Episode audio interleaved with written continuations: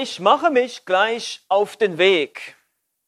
Ich trinke noch mein letztes Bier, dann bin ich auf dem Weg.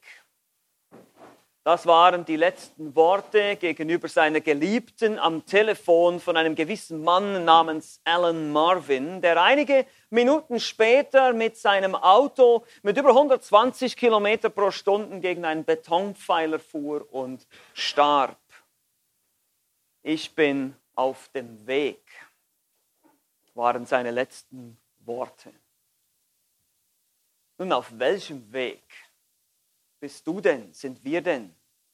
Wohin führte ihn dieser Weg? Und bei Alan Marvin in den Tod. Aber danach, wo ging er hin? Die Bibel sagt uns, es gibt nur zwei Möglichkeiten, wo es nach dem Tod hingeht. Entweder in die ewige Verdammnis, in die ewige Hölle oder in den ewigen Himmel. Entweder in die ewige Freude oder in die ewige Pein. Viele Wege führen eben nicht nach Rom, sondern in die Hölle. Das ist nicht meine Erfindung, sondern das ist das, was die Bibel sagt. Das ist das, was unser Herr Jesus Christus selber gesagt hat. In den Himmel gibt es nur einen, einen einzigen Weg. Und dieser Weg ist eine Person und sie heißt Jesus Christus. Denn er selber behauptet das in dem Text, den wir heute gemeinsam betrachten wollen. Wir können uns erinnern, der Apostel Johannes schreibt sieben Zeichen, Wunder, die geschehen. Er schreibt diese Zeichen auf mit dem Ziel, damit wir glauben und damit wir in diesem Glauben Leben haben. Das ist seine Absicht. In Kapitel 20, Verse 30 bis 31 formuliert er diese Absicht. Er schreibt dieses Evangelium, damit wir glauben. Und wir haben gesehen, er schreibt uns vor allem in den ersten zwölf Kapiteln über den öffentlichen Dienst Jesu. Er gibt uns selektive Geschichte. Es ist nicht chronologisch, es ist ausgewähltes Material. Er sagt es selber, Jesus hat viel mehr Zeichen getan. Es könnte gar nicht alles aufgeschrieben werden. Aber diese sind geschrieben, damit ihr glaubt. Aber in diesem öffentlichen Dienst kam es am Ende zur Ablehnung des Sohnes Gottes. Er wollte, oder die Menschen wollten ihn nicht hören. Die meisten von ihnen glaubten nicht an ihn. Und so endet dieses Kapitel Kapitel 12 mit der Aussage in Vers 37, obwohl er aber so viele Zeichen vor ihnen getan hatte, glaubten sie nicht an ihn.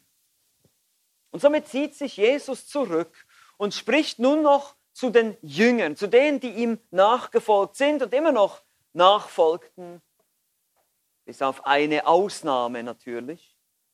Und das ist seine berühmte Rede im Obersaal, wird sie genannt.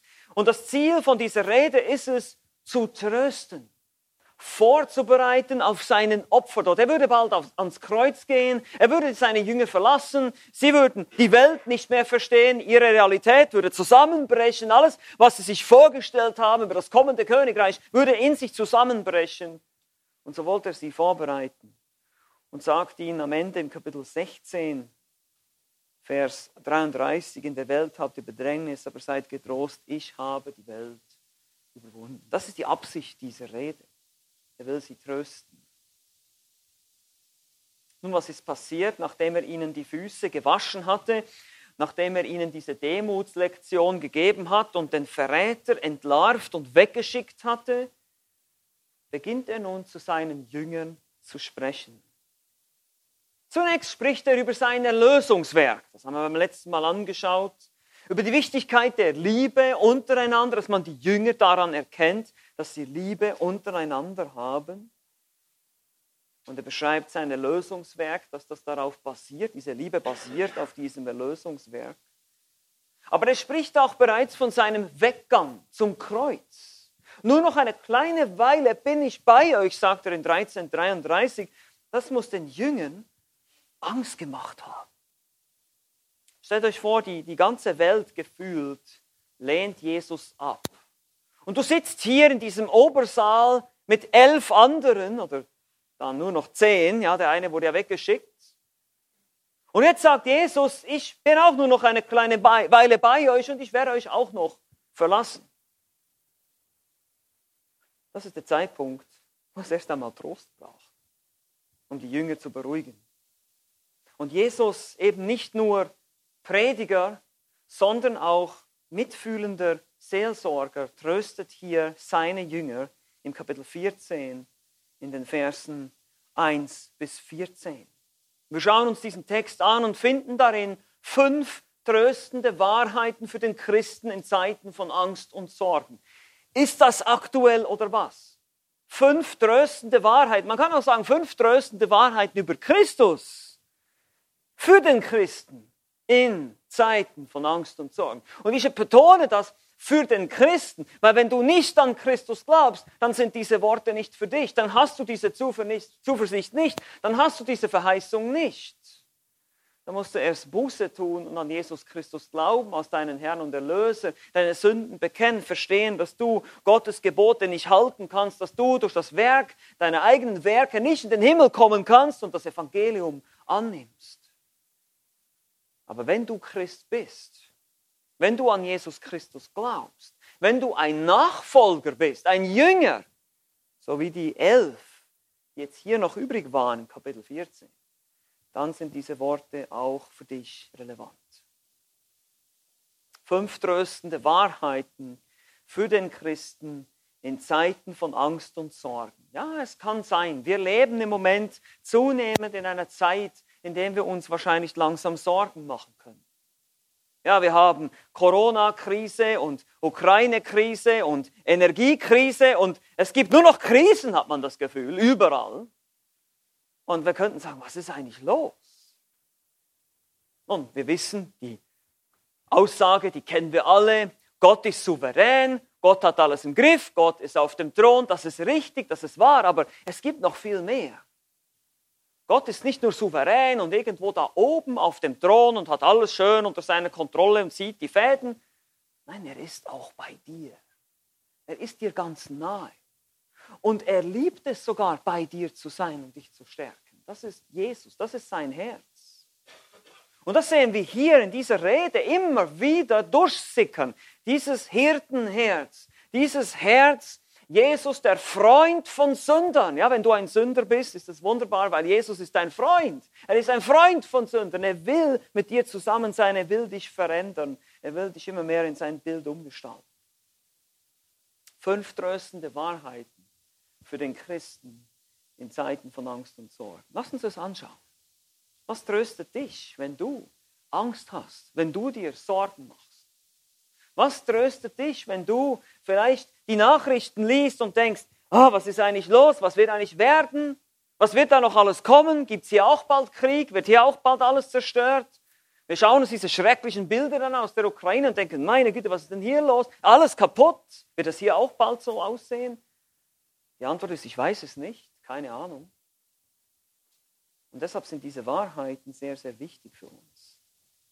Die Jünger hier hatten auch Angst. Die haben auch die Welt um sie herum. Ihre Vorstellungen sind auch zusammengebrochen wie im Kartenhaus. Sie haben auch die Welt nicht mehr verstanden, weil sie ganz andere Vorstellungen hatten, was Jesus jetzt tun würde. Und genauso geht es uns vielleicht auch im Moment. Vielleicht bricht auch die eine oder andere Welt zusammen von dir, um dich herum. Vielleicht hast du auch schwierige Beziehungen oder andere Probleme und Sorgen. Das können ganz unterschiedliche Dinge sein. Und die Frage ist, wohin gehen wir mit diesen Sorgen und Problemen? Aber lass uns das zusammen anschauen. Fünf tröstende Wahrheiten für den Christen in Zeiten von Angst und Sorgen. Erstens, Jesus ist bei dir in deinen Ängsten. Vers 1 heißt es hier, euer Herz erschrecke nicht, glaubt an Gott und glaubt an mich. So einfache Worte und doch so kraftvoll. Wie gesagt, die letzten vergangenen Tage müssen für die Jünger eine regelrechte Achterbahn von Gefühlen gewesen sein. Jesus wird weggehen, er lässt uns allein, die Menschen lehnen ihn alle ab, die religiösen Führer lehnen ihn ab, wir versagen ständig, wir haben einen Verräter in unseren Reihen, was ist eigentlich los? Krise, ja? Kann es noch schlimmer kommen? Das muss die Verzweiflung gewesen sein. So müssen wir uns in die Lage der Jünger versetzen ein bisschen. Und deshalb sagt Jesus, erschreckt nicht. Ein Wort für erschüttert sein, innerlich bis ins Tiefste hinein aufgewühlt von Sorgen. Du fühlst es hier in der Magengegend, es schmerzt, es ist total, es frisst dich fast auf. Ja, wie gesagt, alles nach dem Versagen, dem Sturm, dem Ende. Es sah alles nach einem tragischen Unfall aus. Jesus wird diese ganze Sache in den Boden hineinfahren. Das wird nie was hier. Und was sagt er inmitten von all diesen Umständen, die wirklich sehr, sehr, sehr, sehr schlecht aussehen für die Jünger? Die Chancen stehen nicht gut, wenn man sich das so überlegt, dass es irgendwie noch was wird hier mit diesem Königreich oder was auch immer. Er sagt, glaubt. Glaubt an Gott. Und einige Übersetzungen haben wir den Indikativ, ihr glaubt an Gott, aber es ist besser hier den Imperativ zu äh, verstehen, die Textvariante. Glaubt an Gott, glaubt an mich. Jesus sagt, glaubt, vertraue. Worin sollen wir vertrauen? In die Umstände, in unser Geld, in, in, in Sicherheit, in Frieden, in was weiß ich, Dinge, die uns versprochen werden von den Politikern. Nein, er sagt hier in Gott. Vertraue in Gott und in mich. Jesus ist Gott. Ja? Das macht er hier wieder einmal deutlich. Glaubt an Gott und glaubt an mich. Er stellt sich gleich mit Gott. Ich habe alles unter Kontrolle. Mach dir keine Sorgen. Das ist schon, das ist schon, das ist schon eine Aussage. Ich meine, wenn man sich eben die Situation der Jünger überlegt oder vielleicht auch dein persönliches Leben, wenn du gerade so in Sorgen und Ängsten steckst und dann sagt Jesus einfach, jetzt vertraue einfach mal. Ja, das ist einfacher gesagt als getan. Ja, tu es trotzdem. Auch wenn alle Umstände, alle Gefühle, alle Erfahrungen, alles, was wir sonst wahrnehmen, alle unsere Sinne zeigen vielleicht in eine andere Richtung. Alles steht auf Sturm, alles steht auf Alarm, alles steht auf, das wird nichts, alles steht auf, das kann nicht gut kommen. Jesus sagt, vertraue, glaube. Und warum kann er das sagen? Weil er Gott ist. Er ist der Allmächtige. Er ist derjenige, der alles unter seiner Kontrolle hat. Und er ist bei dir. Er versteht dich. Er fühlt mit dir. Er weiß, wie es ist. Er war Mensch. Er war hier. Er kennt dieses Problem, was es heißt, Ängste und Schmerzen auszustehen. Er hat das alles erfahren. Vertrau mir, ich weiß, was ich tue. Ist das nicht wunderbar tröstend zu wissen, dass es wenigstens einen gibt, der uns versteht? Ja, manchmal fühlen wir uns missverstanden von anderen Menschen, vielleicht sogar von den Geschwistern in der Gemeinde, verstehen vielleicht uns nicht immer alle, aber einer versteht dich. Er kennt deine, all deine Gedanken, er kennt alles, was, was in deinem Herzen, was dich irgendwo beschäftigt, was du vielleicht niemandem erzählst. Jesus, er weiß das alles. Geh zu ihm als erstes. Sprich mit ihm als erstes. Fünf tröstende Wahrheiten für den Christen in Zeiten von Angst und Sorgen. Erstens, Jesus ist bei dir in deinen Ängsten. Zweitens, Jesus verspricht dir eine wunderbare Zukunft. Verse 2 bis 3. Was brauchen die Jünger jetzt? Perspektive natürlich. Im Haus meines Vaters sind viele Wohnungen. Wenn nicht, so hätte ich es euch gesagt. Denn ich gehe hin, um euch eine Stätte zu bereiten. Und wenn ich hingehe und euch eine Stätte bereite, so komme ich wieder und werde euch zu mir nehmen, damit auch ihr seid, wo ich bin. Und dieser Ausdruck hier Haus und viele Wohnungen kommt von der typischen Gewohnheit damals aus der Kultur, dass die Väter oder ein Vater an seinem Haus weitere Nebengebäude anbauen würde für die Familien seiner Söhne. Damals war es noch nicht so, dass man dass man vielleicht irgendwo anders hingezogen ist. Man ist eher im Dorf geblieben oder in der Stadt geblieben, wo man halt aufgewachsen ist. Es gab noch nicht so viel Mobilität und deshalb muss man sich vorstellen, hat der Vater an sein Haus einfach ein weiteres Haus angebaut, ein weiteres Haus angebaut, ein weiteres Haus angebaut, je nachdem wie viele Söhne er hatte. Und das ist das Bild hier, was, was Jesus vermittelt. Im Haus meines Vaters sind viele Wohnungen. Es ist definitiv ein Bild für den Himmel, für den neuen Himmel und die neue Erde. Die wunderbare Stadt Jerusalem, welche unglaublich riesige Dimensionen haben, das lesen wir in Offenbarung 21. Da wird jeder seine eigene Wohnung haben. Wow, interessant. Die Idee ist einfach, es gibt reichlich Platz im Himmel. Das ist der Punkt, den Jesus macht hier. Und Jesus geht hin und bereitet uns eine Stätte, sagt er hier, das heißt ein Ort, ein Platz zum Wohnen, eine Wohnstätte, wo wir für immer wohnen werden. Was für eine Perspektive ist das? Stellt euch das mal vor. Jesus ist Zimmermann, er baut schon seit 2000 Jahren an diesen Wohnungen. Ist das nicht cool? Das werden richtig schöne Apartments werden. Ja? ja manchmal kann man da ein bisschen fantasieren. Ja? Aber der Punkt ist, er gibt ihnen diese Perspektive und sagt, schaut mal, ich, ich werde euch eine sichere Zukunft geben. Ihr habt eine sichere Zukunft. Im Gegensatz zu allem anderen, was hier geschieht.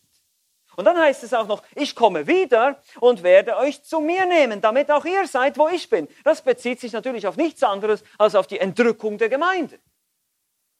Es ist nicht die sichtbare Wiederkunft Jesu auf dem Ölberg, weil da kommt er auf den Ölberg, er kommt im Gericht, er wird seine Feinde vernichten. In der Endzeitrede Matthäus 24 lesen wir davon.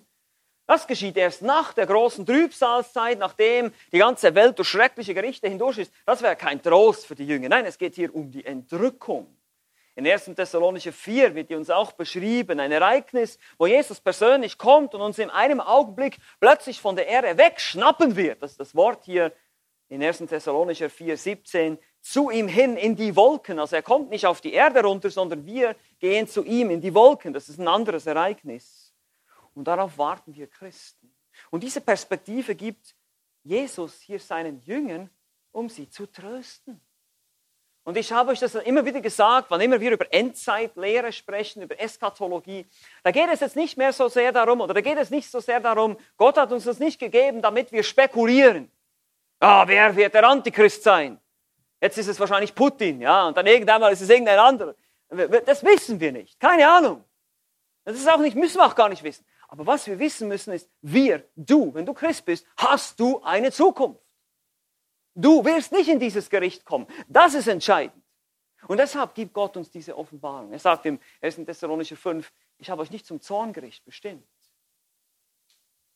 Darauf warten wir sehnsüchtig. Das ist die zweite tröstende Wahrheit, wenn du in Sorgen, Ängsten und Problemen steckst. Weißt du, manchmal, manche Probleme können sich nicht lösen. Manche Dinge bleiben einfach vielleicht sogar eine Krankheit, ein Gebrechen, irgendwelche Dinge, die bleiben, die können wir hier auf Erden, werden sie sich nicht auflösen, die werden bleiben, aber es wird einmal ein Ende nehmen. Es wird einmal vorbei sein. Egal was dich beschäftigt, egal was gerade läuft, wir wissen, Jesus hat uns das gesagt, er verspricht uns eine Zukunft. Er sagt, du hast Zukunft, wenn du zu mir gehörst. Ich bin bei dir, ich fühle mit dir, vertraue mir und du hast Zukunft. Du wirst eines Tages bei mir sein. Ich werde dich persönlich zu mir holen. Ja, ich sehne mich danach, dass du zu mir kommst. Das wird er im Kapitel 17 auch nochmal deutlich machen. Jesus wartet darauf und er freut sich darauf, uns zu sich zu nehmen. Stellt euch das mal vor, wie wunderbar. Er ist ein wunderbarer Gott. Er liebt es. Er möchte uns bei sich haben, aber es ist noch nicht der Zeitpunkt da. Aber das ist eine tröstende Wahrheit, diese Perspektive zu haben. Es wird einmal ein Ende haben. Hast du dich schon einmal so richtig auf einen tollen Urlaub gefreut? Weißt du, das irgendwie so ein schönes Hotel und so schöne Apartments, ein leckeres Buffet, irgendwie so was, ein, ein toller Strand und Palmen und alles. Ja, so dieses, ja, ich weiß nicht, was euer Traum, vielleicht geht ihr lieber in die Berge oder so, wir, wir sind halt eher so Strandleute, ja. Also, aber genau, genau das, aber viel, viel, viel, viel, tausendmal schöner wird es im Himmel sein. Jetzt, jetzt stell dir mal vor, wie wir uns freuen sollten, wie wir Natürlich ist es schrecklich hier auf dieser Welt, es ist schlimm, aber diese Perspektive sollte uns doch Freude machen. Sollte uns dankbar machen, sollte uns helfen. Hey, ich werde einmal bei ihm sein. Es wird alles vorbei sein hier. Ich werde überhaupt nicht mehr an diese Dinge denken hier. Ich werde im Paradies sein. Das ist das, was Jesus dir verspricht. Er, spricht, er verspricht dir eine viel schönere, wunderbare Zukunft. Die Frage ist, freust du dich darauf?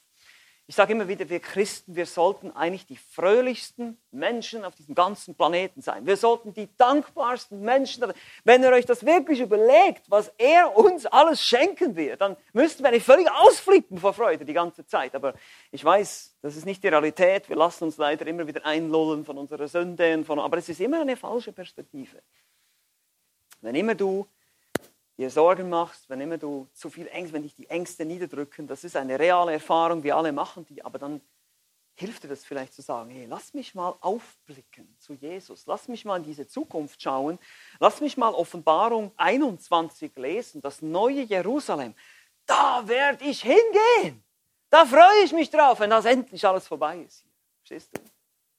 Das ist der Punkt. Amen. Müsste ich eigentlich noch viel mehr Amens bekommen hier für sowas, ne? Das ist eine wunderbare Wahrheit. Fünf tröstende Wahrheiten. Wir können leider hier nicht bleiben. Wir haben noch drei weitere. Jesus ist bei dir in deinen Ängsten. Jesus verspricht dir eine wunderbare Zukunft. Jetzt geht es weiter. Jesus zeigt dir den richtigen Weg. Nummer drei. Jesus zeigt dir den richtigen Weg. Verse 4 bis 6. Interessant hier auch wieder, der Text ist etwas kürzer, etwas länger in der Schlachterübersetzung. Der kürzere Text ist eher der bessere. Das heißt hier, und wohin ich gehe, den Weg wisst ihr. Und dann spricht Thomas, Vers 5, spricht zu ihm, Herr, wir wissen nicht, wohin du gehst. Und wie können wir den Weg kennen? Jesus spricht zu ihm, ich bin der Weg und die Wahrheit und das Leben und niemand kommt zum Vater als nur durch mich. Jetzt kommen wir wieder zurück in die Gegenwart. Wir haben die Perspektive gesehen. Was machen wir in der Zwischenzeit? Auf welchem Weg gehen wir? Hoffentlich nicht wie Alan Marvin in den Tod. Und ich meine hier den geistlichen Tod. Ja, es kann sein, dass wir sterben. Wir wissen, dass nicht alle von uns werden entrückt. Jesus erwartete, dass die Jünger wissen würden, wohin er gehe, sagt er hier. Aber sie waren wohl immer noch durchgeschüttelt durch alles, was zuvor zu ihm gesagt hatte, dass er eben auch weggehen würde, für eine Zeit getrennt sein von ihm. Und nun spricht Thomas. Wir wissen nicht, wohin du gehst und wie können wir den Weg wissen? Wie können wir ihn kennen? Noch eben sagtest du, wohin du gehst, können wir dir nicht folgen. In 1333, wie sollen wir nun den Weg wissen? Jetzt sagst du plötzlich, wir wissen den Weg. Ich bin verwirrt, hilf mir. Und Jesus erwidert mit einer wohl der wohl bekanntesten Ich bin Aussagen. Ich bin der Weg und die Wahrheit und das Leben. Beachtet nicht ein Weg, sondern der Weg. Jesus ist der Weg und er ist die Wahrheit und er ist das Leben, das einzige Leben, die einzige Wahrheit, der einzige Weg. Das ist sehr exklusiv. Er ist der Weg zum Vater. Er ist die Wahrheit über Gott, weil er sie verkörpert, weil er sie selber ist. Und er ist auch das wahre Leben, weil er selber dieses Leben, dieses ewige Leben in sich hat. Wir sehen auch im ersten Johannesbrief, das Leben ist erschienen und wir haben es betastet mit unseren Händen, sagt Johannes im ersten Johannesbrief ganz am Anfang. Und das ist genau das, wer Jesus ist. Die Wahrheit ist eine Person. Das Leben ist eine Person. Der Weg ist eine Person. Jesus. Wer an Jesus glaubt, ist gerettet. Niemand kommt zum Vater als nur durch mich. Das ist sehr absolut. Niemand kann gerettet werden ohne Jesus. Das ist unpopulär, das ist politisch nicht korrekt, das ist nicht tolerant im Sinne der heutigen Gesellschaft, aber es ist genau das, was Jesus gesagt hat. Und meine Lieben, es ist interessant, auch damals in der jüdischen Kultur war das keineswegs unkontrovers. Weil damals war das Gesetz halten der Weg. Das Gesetz war der Weg. Und nun kommt Jesus und sagt, nein, ich bin der Weg.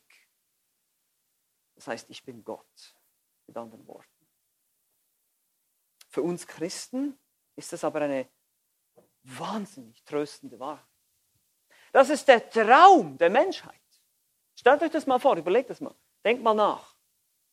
Die absolute Wahrheit zu kennen, ein Leben zu haben, das über den Tod hinausgeht und auch den Weg dahin zu wissen. Ist das nicht genau das, was sich alle Menschen wünschen? Paradies, ewiges Leben, die Wahrheit zu kennen, wissen, was wirklich los ist auf dieser Welt, wirklich wissen, was läuft auf dieser Welt, wirklich wissen, was das Problem ist auf dieser Welt. Ja, das wissen wir Christen, das ist das Schöne, wir dürfen das wissen. Und wir haben es uns überhaupt nicht verdient, wir können uns überhaupt nicht auf die Schulter klopfen, das ist alles Gnade, dass wir das wissen. Aber hey, es ist eine wunderbar tröstende Wahrheit. Jesus ist der Weg zum Vater. Er sagt, ihr kennt den Weg. Aber interessant ist auch die Art und Weise, wie Jesus das hier ausdrückt und wie das, das Neue Testament es dann später auch entwickelt, zum Beispiel in Epheser Kapitel 4, wo Paulus sagt, ihr habt Christus kennengelernt oder Christus gelernt, ist es auch eine Art Curriculum fürs Leben hier. Christus ist nicht nur der Weg zum Vater, zur Errettung, er ist der Weg. Er ist der Weg, auf dem wir gehen sollen. Das heißt, er ist unser Verhaltenskodex, unsere Lebensregel, der Weg und die Wahrheit, an die wir uns halten. Versteht ihr das? Jesus Christus äh, als Ziel für uns Christen. Was haben wir immer zum Ziel? Was sagen wir immer? Wir wollen Christus ähnlicher werden. Er ist der Weg. Und so sagt ein Kommentator, dieser Weg ähnelt mehr einem Lebensweg. Ja, er ist der Weg zum Vater und keiner kommt dahin zum Vater als nur durch ihn, aber eben durch ihn. Das ist interessant hier. Jesus führt uns nicht nur in eine versöhnte Beziehung zu Gott, sondern zeigt uns auch, wie wir diese Beziehung konkret gestalten sollen, wie das auszusehen hat. Und das ist das Ziel, Christus ähnlicher zu werden. Das ist was, was wir hier tun. Und das Tröstende an dieser ganzen Sache ist, Jesus sagt, ihr wisst doch den Weg. Ihr habt ihn erkannt, ihr seht ihn doch. Ich habe ihn euch vorgelebt und ich habe ihn euch gelehrt und ihr werdet ihn auch gehen. Wir kommen zurück zu unserem Thema Angst, Sorgen, Probleme. Jesus ist der Weg. Jesus zeigt dir den Weg. Er ist gestorben und auferstanden, deine Sünden sind vergeben, du bist frei. Freue dich daran. Du kennst den Weg, du kennst die Wahrheit und das Leben. Und dann studiere Jesus, lerne von Jesus, schau auf ihn, wie du dich verhalten sollst in schwierigen Zeiten. Schau, wie er damit umgegangen ist. Schau, wie er im Garten Gethsemane gelitten und gebetet hat. Für dich. Er hat uns das vorgemacht. Er hat uns gezeigt, wie das, wie das geht, wie wir das machen, nachahmen sollen. Schau auf ihn. Lerne von ihm. Sein Glaube, sein Gehorsam, seine Unterordnung unter den Vater. Nicht mein Wille, sondern dein Wille geschehe, sagt er im Garten Gethsemane. Und der Rest des Neuen Testaments zeigt uns nichts anderes, als wie wir als Christen Christus ähnlicher werden können. Und alles, was Christus nicht ähnlich ist, wird korrigiert in den Brief. Das ist das Ziel am Ende. Er zeigt uns den richtigen Weg durch sein Wort, die Bibel. Fünf tröstende Wahrheiten. Jesus ist bei dir in deinen Ängsten. Er versteht dich. Jesus verspricht dir eine wunderbare Zukunft. Jesus zeigt dir den richtigen Weg. Und viertens, Jesus zeigt dir seine große Kraft. Das hat er auch den Jüngern gezeigt. Verse 7 bis 11 heißt es dann, wenn ihr mich erkannt habt, und hier gibt es auch eine Textvariante, wenn ihr mich erkannt hättet. Aber es ist besser, wenn, ich, wenn ihr mich erkannt habt. Das wird vorausgesetzt, ihr habt mich erkannt. So werdet ihr auch meinen Vater erkennen. Und von nun an erkennt ihr ihn und habt ihn gesehen. Philippus spricht zu ihm, Herr, zeige uns den Vater, so genügt es uns. Jesus spricht zu ihm, so lange Zeit bin ich bei euch und du hast mich noch nicht erkannt, Philippus? Wer mich gesehen hat, der hat den Vater gesehen. Wie kannst du da sagen, zeige uns den Vater? Glaubst du nicht, dass ich im Vater bin und der Vater in mir ist? Die Worte, die ich zu euch rede, rede ich nicht aus mir selbst und der Vater, der in mir wohnt, der tut die Werke. Glaubt mir, dass ich im Vater bin und der Vater in mir ist. Wenn nicht, so glaubt doch um der Werke willen. Jesus reagiert weiter auf die Frage, von Thomas, der die Zweifel und die Unsicherheit aller Jünger widerspiegelt. Er sagt, wenn ihr mich erkannt habt, wie schon gesagt, ihr habt es erkannt, so werdet ihr auch meinen Vater erkennen. Von nun an erkennt ihr ihn. Ihr wisst ihn, ihr wisst es, ihr kennt, ihr kennt mich, ihr kennt den Vater, sagt er. Einmal mehr bezeugt Jesus, Gott zu sein, hier in diesem Abschnitt, sehr, sehr deutlich. Er hat mich bereits erkannt. Und jetzt meldet sich Philippus, der Nächste. Ich habe eine Frage. Als nächstes dran mit einer Aufforderung, doch einmal mehr die Unsicherheit der Jünger, drückt das hier aus. Herr, zeige uns den Vater, so genügt es uns. Ich weiß nicht genau, was sich Philippus hier vorgestellt hat. Er wollte wohl ein weiteres Zeichen, vielleicht einen brennenden Busch oder einen weiteren Toten, der aufersteht oder irgendwas, eine, eine Erscheinung. Und Jesus antwortet mit einer milden, seelsorgerlichen Zurechtweisung. So lange Zeit bin ich bei euch und du hast mich nicht erkannt, Philippus? Das muss so wie ein Schock gewesen sein. Ja? Zeige uns den Vater. Und er sagt, ich bin doch schon lange da. Was, was ist los mit dir? Ja? Wer mich gesehen hat, der hat den Vater gesehen.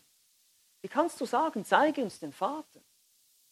Und er zeigt dann auch in diesen Versen hier in zweierlei Weise, hätten sie das schon erkennen sollen und kannten es eigentlich auch im Herzen, deshalb glaubten sie auch und folgten nach. Aber ihr wisst, wie das ist, wir Menschen, wir haben immer wieder unsere Zweifel, unsere Kämpfe, unsere Unsicherheiten.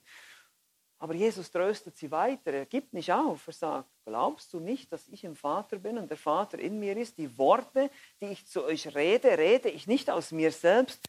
Merkt ihr nicht, die Worte, die ich zu euch spreche? Kurz zuvor in Johannes 6, äh 6, äh, Johannes 6 68, wenn ich den richtig aussprechen kann, äh, sagen die Jünger, Herr, zu wem sollen wir gehen? Du hast Worte ewigen Lebens. Sie haben das irgendwie gemerkt. Sein Reden, das ist nicht normal. Was dieser Mensch spricht, ist nicht normal. Das ist nicht menschlich, das ist übernatürlich. Und dann aber auch die Werke, die erwähnt er auch hier in dem Text. Er tut die Werke. Der Vater, der in mir wohnt, der tut die Werke. Glaubt mir, dass ich im Vater bin, der Vater in mir ist. Wenn nicht, so glaubt doch um der Werke willen, sagt er. Wie gesagt, was für ein Zeichen soll ich denn noch tun? Lahme gehen, Blinde sehen. Ich meine, was soll man denn noch tun? Ihr habt das ja alles gesehen, ihr wart doch Zeugen. Jesus zeigte ihnen seine große Kraft. Und das ist auch heute noch der Fall. Jesus ist derselbe gestern, heute und in aller Ewigkeit. Richtig? Amen. Amen. Er zeigt uns durch sein Wort, dass er Kraft hat, dass er die Macht hat. Er ist nicht nur bei dir und versteht dich und verspricht dir eine schöne Zukunft, sondern er hat auch die Macht, das auszuführen, das zu tun, was er verspricht. Er hat große Kraft. Daher kann er auch heute, wenn es sein Wille ist, auf wunderbare Art und Weise helfen. Sei ermutigt, egal welche Herausforderungen du gerade im Leben hast. Jesus ist stärker. Jesus ist mächtiger. Und vielleicht müssen wir das einfach immer wieder mal sagen im Alltag, wenn wir anfangen rumzugrübeln. Jesus ist stärker. Er ist mächtiger. Er steht da drüber. Und vielleicht musst du zu deiner eigenen Seele predigen und sagen, hör auf, so niedergedrückt zu sein. Hör auf, depressiv zu sein. Nein, Jesus ist stärker. Wir müssen das Wort uns selbst predigen, wie es die Psalmisten gemacht haben. Die haben auch zu sich selbst gepredigt und diese Wahrheiten ständig wiederholt fünf tröstende Wahrheiten für den Christen in Zeiten von Angst und Sorgen. Jesus ist bei dir. Jesus verspricht dir eine wunderbare Zukunft. Jesus zeigt dir den richtigen Weg. Jesus zeigt dir seine große Kraft. Und jetzt fünftens, Jesus gibt dir seine große Kraft. Verse 12 bis 14. Wahrlich, wahrlich, ich sage euch, sagt Jesus jetzt den Jüngern, wer an mich glaubt, der wird die Werke auch tun, die ich tue, und wird größere als diese tun, weil ich zu meinem Vater gehe. Und alles, was ihr bitten werdet in meinem Namen, das will ich tun, damit der Vater verherrlicht wird in dem Sohn. Wenn ihr mich etwas bitten werdet in meinem Namen, so werde ich es tun. Das ist eine sehr interessante Verheißung. Wer an mich glaubt, der wird die Werke auch tun, die ich tue, und wird größere als diese tun. Dieser Vers ist leider oft missbraucht worden, auch in charismatischen Kreisen, um zu sagen, siehst du, Jesus hat gesagt, wir alle sollen Zeichen und Wunder tun. Wir alle sollen Blinde heilen und Tote auferstehen lassen. Er sagt ja hier, jeder, der an mich glaubt, wird größere Werke tun. Aber jetzt stellt sich die Frage, kann man wirklich Größeres tun als Tote auferwecken und all das, was Jesus getan hat, vor allem angesichts dessen, dass uns ja noch lange nicht alles überliefert ist. Äh, Johannes schreibt ja am Ende seines Evangeliums, es gäbe noch viel, viel, viel mehr. Die Welt könnte die ganzen Bücher nicht fassen, nach dem, was alles Jesus getan hat und gewirkt hat. Ist das realistisch, das so zu verstehen, diesen Vers? Ich denke nicht. Die Wunder der Jünger in der Apostelgeschichte sind auch nicht spektakulärer als das, was Jesus selbst tat. Wenn wir das vergleichen in den Evangelien mit der Apostelgeschichte, wir finden hier nicht, dass die Jünger irgendwie größere Dinge getan haben als das, was Jesus bereits getan hat, als er hier auf Erden war. Und deshalb ist größer hier in diesem Kontext eher als größere Reichweite und größerer Umfang zu verstehen. Ihr müsst euch vorstellen, Jesus war noch nicht ans Kreuz gegangen, er ist noch nicht auferstanden hier zu dem Zeitpunkt. Er ist noch nicht aufgefahren in den Himmel. Das ist alles noch nicht passiert. Aber der Dienst der Apostel und der Dienst der Jünger und auch dein Dienst heute basiert auf diesem vollkommenen Werk, das Jesus hier zu dem Zeitpunkt noch tun würde und jetzt aber vollbracht ist. Und der Punkt liegt in der zweiten Hälfte hier von Vers 12. Wenn ihr das mal genau lest, er sagt, wer an mich glaubt, der wird die Werke auch tun, die ich tue. Und er wird größer als diese tun, weil ich zu meinem Vater gehe. Und das ist der Punkt. Er wird zum Vater gehen. Er wird gekreuzigt werden, er wird sterben, er wird auferstehen und er wird auffahren und er wird zur Rechten Gottes sitzen und da von da aus seinen Heiligen Geist senden zu Pfingsten. Und die Dinge, die Werke, die die Apostel tun werden, werden auf diesem vollendeten, vollbrachten Heil basieren. Das ist das größere Werk. Sünder werden gerettet. Der Heilige Geist wohnt permanent in den Menschen. In gewisser Weise war das hier noch nicht möglich, aber würde später möglich sein. Und das muss gemeint sein mit diesem Umfang. Auch haben sie die Apostel natürlich dann den Dienst ausgeweitet über Jerusalem, Judäa und dann in die ganze Welt hinaus durch die Mission des Paulus. Es geht um das geistliche Wunder der Errettung von geistlich toten Sündern auch, dass das Heil zu den Heiden geht, dieser größere Umfang, diese größere Auswirkung auf unserem Planeten, das ganze Christentum würde um den ganzen Globus gehen, es würde aller Welt verkündigt werden. Das ist das, was Jesus meint, wenn er sagt, größere Werke. Und in diesem Zusammenhang müssen wir auch die weitere Aussage verstehen, was es da hier noch heißt am Ende in den Versen 13 und 14.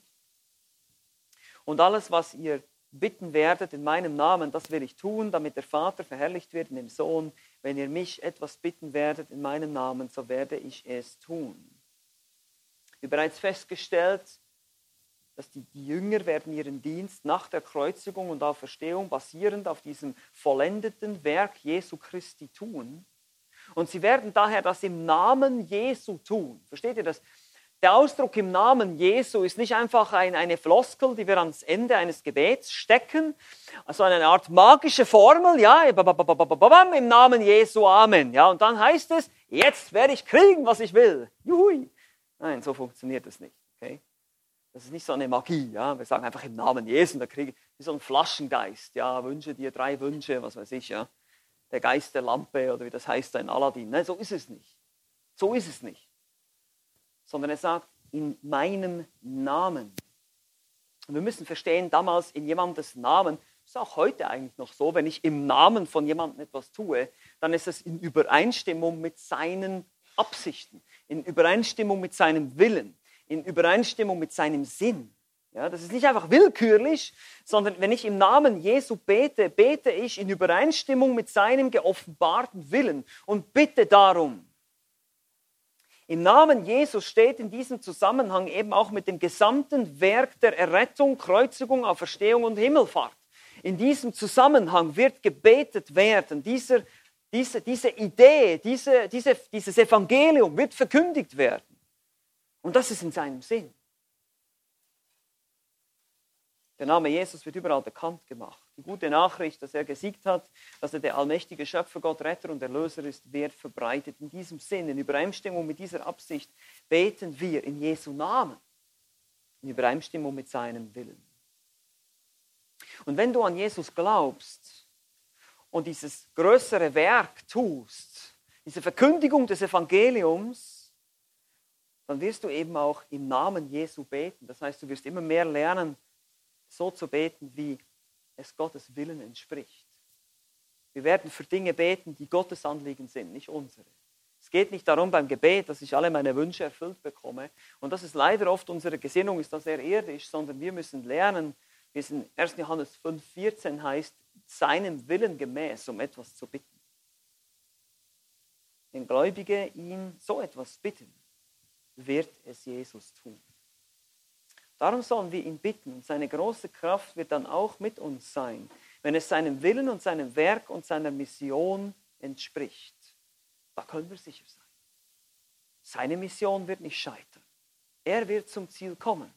Die Menschen, die er erwählt hat, die wird er retten. Er wird zum Ziel kommen. Es wird, das wird nicht verhindert werden können durch keine Macht der Welt. Und das ist die fünfte tröstende Wahrheit hier. Jesu Kraft ist mit dir. Durch den Heiligen Geist, der in uns wohnt, ist Jesus, Jesu Kraft mit uns. Es gibt nie eine Situation, die so schwer ist, dass du ihm nicht gehorchen könntest oder dass die Mission, dass sein Ziel, seine Absichten irgendwie verhindert werden können. Ja, meine Absichten, meine Wünsche, die werden irgendwie ständig verhindert manchmal. Es, gibt, es, es läuft nicht immer alles so, wie ich mir das vorstelle. Äh, vieles im Leben läuft vielleicht auch bei dir nicht so, wie du dir vorstellst, aber das spielt keine Rolle. Aber die Mission, die Jesus hat mit dir, das Werk, das er tun will mit dir, damit wird er zum Ziel kommen. Und vielleicht beinhaltet das eben auch Leid, vielleicht beinhaltet es auch Glauben in schwierigen Zeiten, vielleicht beinhaltet das Krankheiten, ich weiß es nicht, aber Jesus kommt zum Ziel, seine Kraft ist mit dir, es ist nicht so nötig. Und ja, wenn es sein Wille ist, kann er dich auch heilen. Das glauben wir. Wir glauben nicht, dass Gott nicht heilen kann. Wir glauben, dass die Gabe der Heilung nicht mehr da ist, dass wir nicht mehr auf die Straße gehen und Menschen die Hände auflegen und dann werden die gesund. Aber wir können für jemanden beten, der krank ist. Wir machen das auch und wir glauben auch, dass Gott heilen kann. Aber auch das, wir beten, Herr, wenn es dein Wille ist. Weil Gott verherrlicht sich in Gesundheit und Krankheit. Er verherrlicht sich in guten und in schlechten Zeiten, im Leid und in Freude. All das tut er nach seinem Willen. Und deshalb müssen wir lernen, wirklich im Namen Jesu zu beten. Wir haben fünf tröstende Wahrheiten betrachtet fünf tröstende Wahrheiten für dich als Gläubigen hier in diesem Text, den Jesus damals seinen Jüngern gab, diese Rede, die Jesus damals seinen Jüngern gab, die aber heute für uns genauso aktuell sind. Jesus ist bei dir in deinen Ängsten. Er versteht dich. Er war selber Mensch und war auf dieser Erde. Jesus verspricht dir eine wunderbare Zukunft. Er gibt dir eine Perspektive für dein Leben. Lebe in dieser Perspektive, nicht in der irdischen Perspektive. Drittens zeigt Jesus dir auch den Weg dahin. Er selber ist der Weg zum Vater und er zeigt dir den Weg dahin. Lerne von Jesus. Schau auf ihn, wie du dich verhalten sollst. Viertens, Jesus demonstrierte ein für alle Mal seine große Kraft. Und er muss gegenüber Philippus sagen, aber ich habe doch die Werke getan, ich habe doch das gesehen. Und fünftens, diese große Kraft die ist auch mit dir, die ist auch bei dir. Es ist manchmal schwierig, sich das vorzustellen, ich weiß, aber hier, auch hier dürfen wir nicht auf unsere Gefühle vertrauen, sondern auf das, was die Schrift uns sagt. Und wir werden in seinem Namen größere Werke tun. Er wird zum Ziel kommen mit seiner Mission. Er wird das vollenden, was er geplant hat, Menschen zu retten, seine Gemeinde zu bauen. Gibt es einen größeren Trost für dich, lieber Christ? Ich glaube nicht. Amen. Lass uns noch beten gemeinsam. Herr Jesus Christus, wir danken dir für diese Ermutigung, danken dir für diese Worte, die so wunderbar sind, wie du deine Jünger getröstet hast und damit auch uns heute. Wir verstehen, dass wir vielleicht auf schwierige Zeiten zugehen in Zukunft und dass es viele Schwierigkeiten geben könnte, aber wir wollen auf diese Worte hören, dass wir an dich glauben, dich vertrauen, diese Zukunftsperspektive haben und auch vertrauen, dass du zum Ziel kommen wirst mit dem, was du dir vorgenommen hast, was dein Ratschluss von Anfang an war. Dass deine große Kraft ein für alle Mal demonstriert hast und das für uns aufgeschrieben wurde, damit wir glauben und wir auf diesem Weg gehen, den du gegangen bist, weil du der Weg bist und die Wahrheit und das Leben. Wir danken dir so sehr dafür, dass du uns trotz unseren ganzen Schwachheiten, Schwierigkeiten, Sorgen benutzen willst und verändern willst, dass wir eine gesunde Gesinnung haben, die auf dich ausgerichtet ist. Hilf jedem von uns, jedem Einzelnen, der heute hier ist oder auch zuhört, diese, diese Botschaft gehört hat, auf diese Dinge zu vertrauen. Jeder, der wirklich dein Kind ist, der wirklich zu dir gehört. In Jesu Namen beten wir. Amen.